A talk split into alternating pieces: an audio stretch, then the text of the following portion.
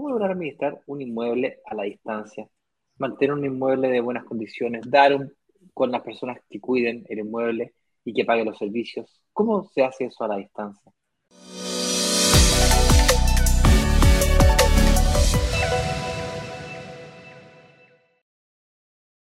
Opa, qué tremenda pregunta, ¿eh? Tremenda, tremenda pregunta, mi estimada Andrea. Y lo primero que queremos hacer es invitarte a que también navegues por nuestro canal de YouTube, en donde hay más de 200 likes como estos y algunos totalmente dedicados al tema de la administración. Vamos a una respuesta corta pero contundente. Mira, esto se hace con especialistas.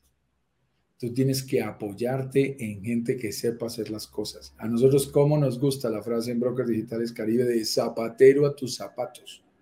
No te tomas un curso en YouTube de cómo rentar propiedades por Airbnb, un curso gratuito o de 50 dólares, y luego arriesgas todo tu capital a ver si entendiste bien o no el curso. No, hay empresas especializadas, por aquí lo hemos dicho también con Ignacio, aparece la necesidad y aparece el emprendedor. Hay empresas administradoras que saben perfectamente que muchos de nosotros, en el caso de la Riviera Maya, la mayoría de inversionistas no somos mexicanos. Y aún algunos siendo mexicanos no viven en la Riviera Maya.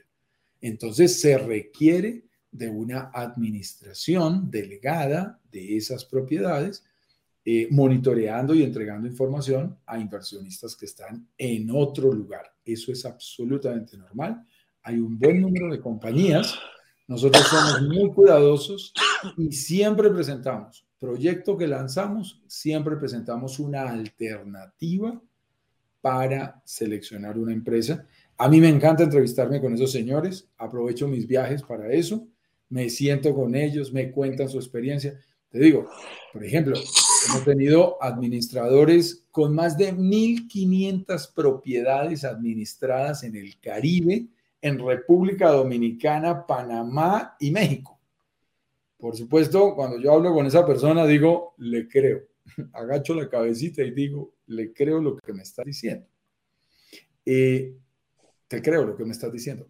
Ahora, eh, tenemos otras personas, que, otras compañías que tienen históricos que demuestran porcentaje de que mercadean muy bien las propiedades en, en países más desarrollados, por ejemplo, en Europa, algunos trabajan incluso Asia.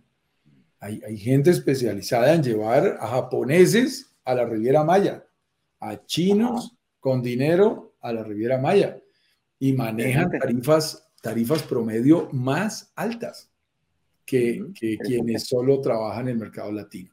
Y con respecto a la administración, todo el profesionalismo, porque ellos ya no solamente saben manejar un edificio, sino que muchas de estas empresas ya tienen operación hotelera, tienen conocimiento para hacer que nuestros edificios, en donde está el edificio, en donde están nuestras propiedades, tengan una administración tipo hotelero. Eso significa en, el lobby un conserje bilingüe que actúa como anfitrión, que orienta a los clientes, los recibe. No puede ser un vigilante cualquiera, cuidado una persona que administra las áreas comunes, un bartender, si arriba en el rooftop hay un bar, eh, unas personas que saben de mantenimiento, de aires acondicionados, de productos. Además, nosotros siempre buscamos, y esta fue, es parte de la negociación y de los puntos más duros, eh, negociar las propiedades amobladas. Esta fue una de las más duras en la negociación pasada y está siendo una de, las más, de los más duros puntos de negociación para el próximo lanzamiento. Para nosotros es muy importante que las propiedades vengan amobladas. Y ellos se encargan de administrarte toda tu propiedad y pagar todo lo que tú dices. Pagar los servicios, se encargan del mantenimiento. Si se rompe un tubo es problema de ellos, no nuestro. Eh, realmente podemos estar tranquilos de hacer una inversión generando un ingreso pasivo. No tenemos que ir a trabajar y a resolver los problemas nosotros. Hay un elemento que no podemos olvidar para que eso se cumpla con serenidad. Y es que estos buenos administradores que van a cuidar correctamente nuestras propiedades, eligen también ellos muy bien qué propiedades administran.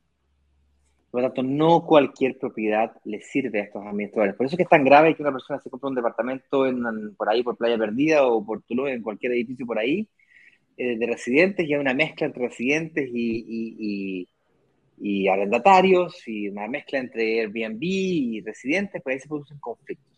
Estos tienen que ser edificios que son construidos, diseñados y pensados desde sus orígenes para la máxima eficiencia en la administración de las propiedades. Es así que se consigue el doble de los ingresos que se podrían obtener en una situación normal en nuestros países de renta residencial tradicional, una, una ciudad grande, por ejemplo. Es así que se consigue la maximización no tan solo de los ingresos, sino que también de la eficiencia de los costos. Y es así que se logra que estas grandes empresas se interesen en administrar no tan solo nuestras, nuestras eh, propiedades, sino que además el edificio completo, para que cuiden no tan solo de lo que pasa de la puerta de, la propiedad hacia adentro, sino que de los sectores o áreas comunes. Porque el complemento de estas dos cosas lo que hace la maximización de los ingresos.